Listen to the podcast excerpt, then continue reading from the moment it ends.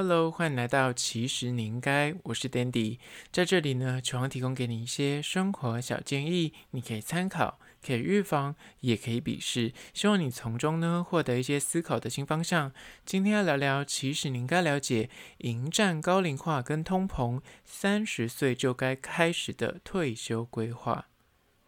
今天来来关于说，不要以为你现在还很年轻，退休跟你知道所谓的老年规划跟你无关。最近很流行一个词叫做“下流老人”。如果你不想你的退休生活变成下流老人，现在就该开始注意了。那根据台湾的内政部公布呢，国人的平均寿命呢来到了八十点八六岁。意思就是说呢，你有可能就是会活到八十岁哦。听起来是诶，是好事吗？还是是坏事？不一定，就端看你的退休人生为何。那不管你现在几岁，相信离八十岁应该还有一大段的距离。人生的下半场是要过得惬意自在，还是过得很艰辛呢？从现在你就。该开始做一些小小的准备，但是在实际的进入主题之前呢，来分享一间位于行天宫捷运站的特色咖啡厅，叫做 January Couple 咖啡厅呢。它是位于行天宫的捷运站，一出来之后呢，就是走不用五分钟路程就可以抵达，但是它非常的隐秘，因为它在二楼。真的是你路过没有仔细看的话，你就会真的再也找不到这间店了。那间店呢，就是主打是韩风的咖啡厅。我个人觉得它也不是说很道地的韩风，它偏比较文青。我甚至觉得它有一点点的日系，就是日系跟韩系，你知道很难分辨。反正整体就是它都是木质调，很明亮。但是因为它用木质调的，就是建材，所以看起来你就觉得是很温暖的感受。我觉得是一间很舒服的咖啡厅，所以我把它归类为就是舒服系咖啡厅。就是你坐在里面，你不会觉得很吵杂。有些咖啡厅你就觉得很很闹，就是压力很大。在那边就是觉得感觉就是不能够久坐，但这间咖啡厅却感觉是很适合跟你的三五好友坐在那边，哎，就是聊聊天，享受这个下午茶。那这个店家里面呢，提供很多就是新鲜现做的蛋糕跟西点。我那天去也看到老板跟老板娘在做一些饼干啊或蛋糕类的东西。那最有名的是他们家的戚风蛋糕，号称就是你去的话就是必点。我个人这一次去也是点他们家的戚风蛋糕，我只能说真的是很好吃。我这次点的是他们家的伯爵奶油戚风蛋糕。那他们家的蛋糕呢，就是小黑板上面会写他们的名字，就是当。天有提供，它才会写在黑板上面。那它的纸本的菜单是只有饮品，所以你要点蛋糕的话，你得要柜台他们去看那个就是黑板，或者是你真的看黑板，你也有点搞不清楚里面的内容物。他们很贴心，他们有 iPad 有展示图片，所以如果你真的就是对于那个蛋糕就是有点不知道从何选起的话，不妨可以去看一下它 iPad 上面的图片。那我这一次去就点了这款就是伯爵奶油戚风蛋糕，上面有我喜欢的白葡萄，所以。我觉得大加分，吃完之后心情好。虽然价格就是一百八，我个人是觉得还可以接受范围，跟我之前在别间咖啡厅吃差不多。因为这真的是手工做，你真的看到他们就是真的现场有几个就是戚风蛋糕放在冰箱里面，我就觉得诚意十足，因为它的分量也是蛮足够的。那将它的咖啡价格也都还可以接受，跟星巴克差不了多少。主要是因为他们家整体的氛围真的是很悠哉，然后位置跟位置。隔得蛮远的，所以你聊天不用担心说，诶，这么小的店家是不是聊天就是很吵啊，或是你讲的内容会被别人听到，不至于。所以我觉得是蛮适合，就是跟你朋友啊去聊八卦，或是骂你的男朋友，或是骂你的女朋友，还蛮适合。但是我今天去，我只能说，店内除了老板之外，全部都是女生，全部都是穿得很漂亮的女生去拍完美照，真的是他的客群蛮明确，就是很多漂亮的妹妹，然后去拍美照。但老板就是跟老板娘应该是 couple 了，因为就。他的咖啡厅名字就叫 January Couple。那如果还不是 couple 的话，那我也觉得应该会被误会很深这样。但我猜老板跟老板娘应该是一对的，没有错。但老板还蛮贴心，我今天就去在拍一些动态的东西，他还走过来，可能看我拍太久，他就跟我说：“哎、你要不要开个灯？”我说：“呃，不用。”就有点尴尬，你知道？我想说拍个动态让他看一下内容物啊，跟那个蛋糕长怎么样子。所以讲到这里，IG 其实你应该赶快去按赞追踪，我这么有心。还特地拍 IG 的 Reels 跟那个 YouTube 的 Shorts 给大家看，你说你能够不站起来吗？赶快去搜寻。那他的这个店家的相关资讯呢，就是我会放到其实你应该的 IG，那限动二十四小时，那之后放到精选特色咖啡厅里面去，然后也有所谓的影片，你可以去看一下这间的风格跟那个甜点看起来是不是你想要吃的呢？好了，那回到今天的主题，迎战高龄化跟通膨，三十岁就该开始你的退休规划。第一点就是呢，你的钱真的够退休吗？我之前就跟我朋友在聊这件事情，因为我们都年届三十了，所以难免就是会对未来有一点就开始想要做一些规划或是准备。这时候呢，大家就好奇说：“哎，你有想过你几岁要退休吗？你有想过你的退休生活要怎么过吗？你有想过你退休之后每个月花费要多少才能够哎维持这个退休的生活品质吗？”这几个问题，我刚刚说的这三个问题，请你现在认真的去思考。不管你现在十几岁、二十几岁。或者是你跟我差不多年纪，三十几、四十几，你有想过你几岁要退休吗？就跟我刚刚说的，台湾的人现在平均寿命已经来到八十岁了。如果你就是以台湾的平均的，就是退休年龄大概六十几岁吧，你去算，你可能还要待十五年、二十年的时光，你要继续的，就是活在台湾这个社会，但是你可能不用工作，那你每个月要花多少钱？我们就简单来精算一下。每个月的餐饮费跟那个家务开销，我们简单就算很低，两万块好了，就吃东西跟一些基本的啊，你可能要买东西啊，或是一些基本的啊，可能装潢可能有时候水电瓦斯坏掉之类，你要换一下。那还有娱乐费的部分，你外出，你知道退休总要出去玩吧？你退休不可能每天都待在家里面啊，不就是为了出去玩跟过退休生活才退休吗？所以你就会。游山玩水啊，或者出去跟朋友 hang out 啊、吃饭啊什么之类的，我们就抓五千至一万，因为有可能你要出国或者出去玩，那可能费用会比较高，五千到一万。那所谓的医疗长照保险，那老年人最在意就是你可能要呃看病啊，或是可能还有些付一些保险啊，或者有时候会一些医疗费的问题，那每个月抓五千块。额外的还有所谓的房租、水电。瓦斯这些东西，光是房租就要一万五千块了吧？那其他额外那些什么杂志，我们就把它放到家务啊、基本开销里面去。总共夯不啷当，我刚刚随便加一加，大概就是四万五到五万。这些五万块。是你退休之后每个月还是要花这么多钱，所以你就可以来估算一下，你接下来，比方六十五岁退休，你活到八十岁，中间还有十五年，那这十五年每个月要花五万块，所以就八十减六十五，是不是十五年乘以十二个月，再乘以五万块，等于说要九百万，而且。我跟你讲，九百万还不够，因为你知道还要考虑所谓的通膨的变因。就刚刚说的，你十年前跟二十年前，你可能买啊、一包泡面，就是可能那个时候大概是三十块、四十块。现在你去 Seven Eleven 买泡面，就是价格飞涨，就基本的什么大麦克指数啦，或是阳春面指数啦，就是你看这些东西，以前十年前跟二十年前的价格跟你现在价格不一样，那你就可以呃推估，在十年之后、二十年之后。所有的物价绝对会比现在就是在更贵，所以你的价格不可能就是用现在的生活水平去算，就是可能还会再更贵了。那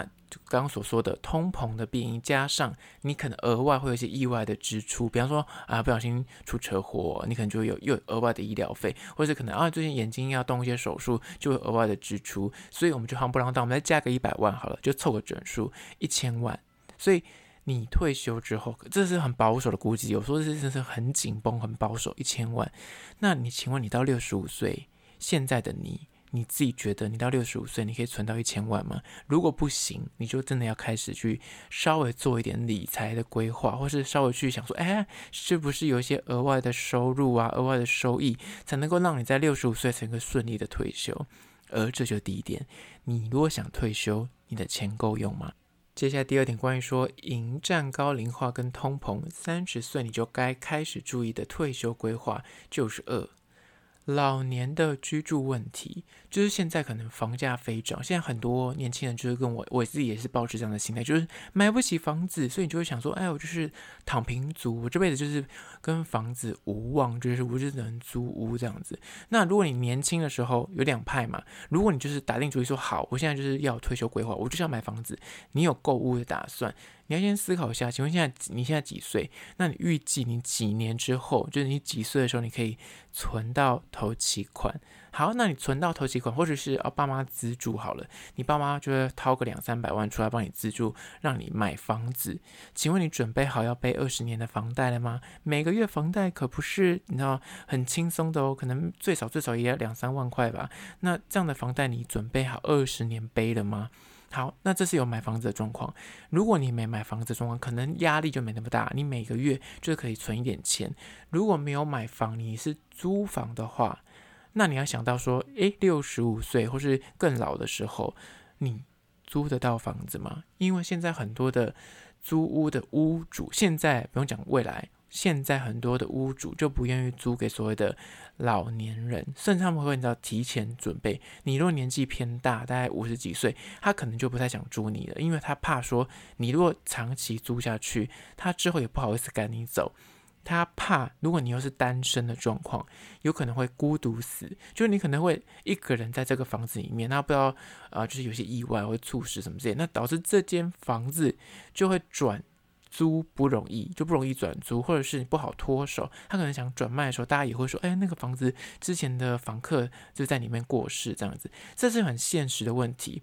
但是你今天如果你知道换位思考，你今天有这栋房子是你是屋主的话，你也不想要这件事情发生，所以大家都会去害怕这个问题的时候呢，那老龄租屋这件事情就变得是很现实的问题。那如果你自己没有打算买房子，你老了之后你要住哪里？你懂吗？尤其是老年人，就是行走可能会有不便，你可能没办法租那种什么三四楼那种平房，然后要爬楼梯，你膝盖不会看挤，那这个也要一并的思考进去。你有想过吗？请问你退休之后你要住哪里？如果你要买房子，那现在你要开始想说，哎，什么时候要存到头期款？那房贷这个问题，你是不是愿意背二十年？那再是，如果你不打算买房子，你也买不起房子，那没关系，那你要思考到那。之后退休你要住哪里？你是否有其他的规划？而这个规划可能是每个人会有不一样的变动，那就是也要稍微去做一些思考了。接下来第三点，关于说迎战高龄化跟通膨，三十岁你就该开始的退休规划就是三，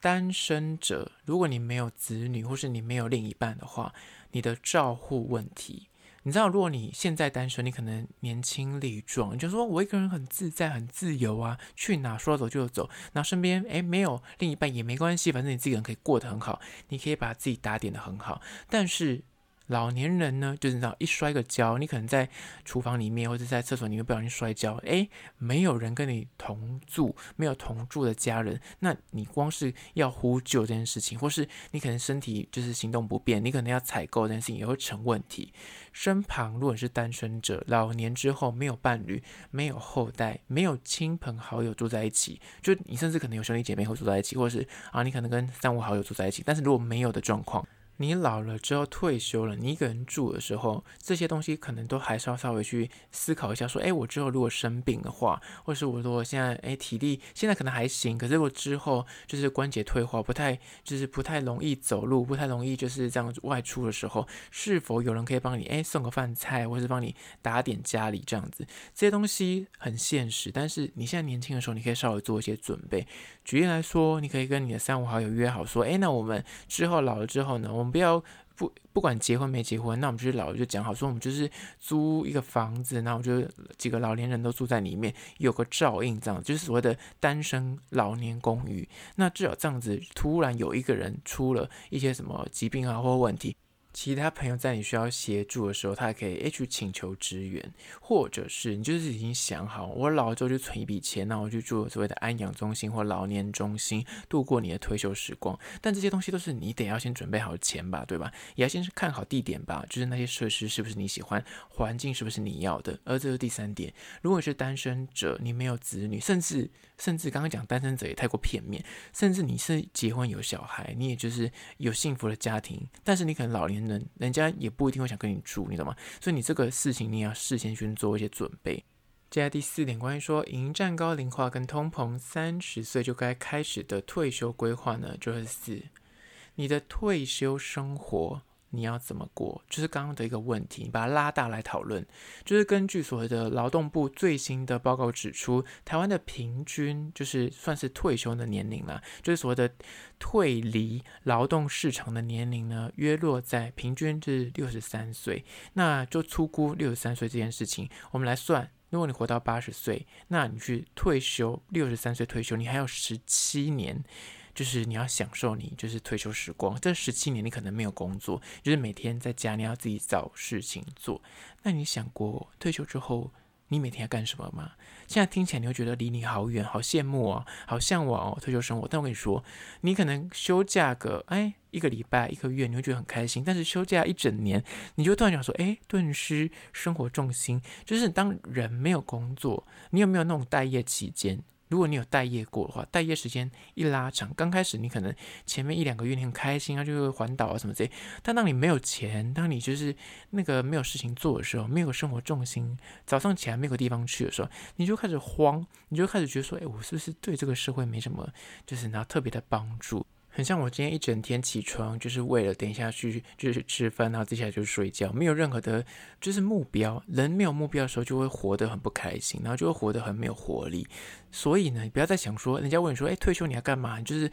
很制式、很官方答案，就是说，哦，我想游山玩水啊，我要去环游世界啊。好啊，这两个答案，请问你有没有钱？就刚刚说的，最基本的你要活下去的，就是基本的开销是五万块，那你要。就是环游世界的话，你要额外买机票，要买什么住宿，你要能够出国，那这些钱哪来？你你够活吗？够活之余是你有这些钱可以出国去玩吗？再来是你可能身体健康的问题，你到时候就是很多老年人可能退休的时候，他可能就是就刚刚说的膝盖退化，或者。不不安于行，不太能够走路了，那你要去哪边玩？所以从现在开始，你可能就要顾好你的健康，然后要存钱，然后先安排好一些基本的休闲活动，不是当每天都你要出国玩，每天都游山玩水，而是说你要个生活重心。比方说，你可以去诶大学里面学一些什么银发族的课程啊，或是你有没有什么其他休闲活动是你一直想做，但是你可以把它挪到退休时候来执行。比方你想学画画、学插花，或者学一些什么特殊的运动。或者你有什么想要教别人的课程，比方说你以前就是某一个领域的专才，那你可能老了之后，你可以在这部分做义工，或是去社区大学教书，这些东西就是你要事先先去想好，做一些安排，不是说你就是退休那天才开始想，那真的是为时已晚，所以。就是在现在三十岁的你就该开始想说，诶，我退休时候，我想过怎么样的日子？那我从现在可能就要开始做一些准备，不管是钱财，或是未来的一些工作，或是未来的一些义工啊，或是未来的一些活动、休闲活动，现在你要开始做一些准备，至少身体健康也要顾一下。这第四点。接下来第五点，关于说迎战高龄化跟通膨，三十岁就该开始的退休规划呢，就是五。你的医疗保险这件事情，就是像疫苗这件事情，大家那时候打疫苗是最近确诊的，大家就懂得买保险。但是老年人这件事情，就一个二三十岁人，他就觉得说，哦，退休离我太远，老这件事情离我太遥远了。我现在才几岁，我怎么可能还去考虑说我老年之后的退休生活，跟老了之后可能要看病的一些医疗费的问题？虽然台湾的健保非常的便利，而且就是费用非常的低廉，但是如果你今天生的是一种就是什么癌症、啊？你要一些特殊的自费的，就是治疗的话，钱哪里来？所以呢，保险这件事情，医疗费这件事情，还有所谓如果你是单身者，你就一个人住，那你还要请看护，看护的问题，这些都是关于就是老年人的医疗。长照，你要明确的一个关怀链，至少要有个人可以每天就是稍微关心你一下，不会孤独死，或者突然一个人在。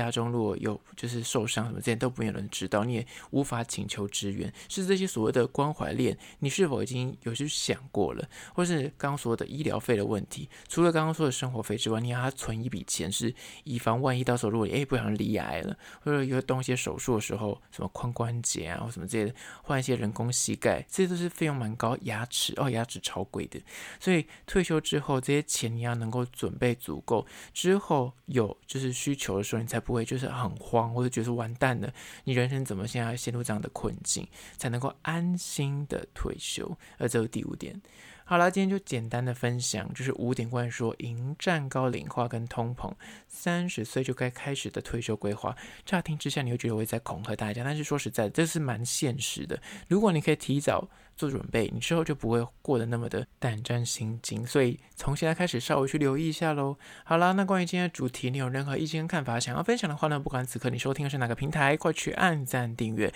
如果你是厂商的话呢，在资讯栏我有信箱，或是你可以加我 IG，其实你应该私讯跟我联系。最后关于说，如果是用 Spotify 或是用 Apple Podcast 收听的朋友呢，快去按下五星的评价，写下你的意见、你的看法、你的疑难杂症，我都会去看哦。好了，就是今天的，其实你应该下次见喽。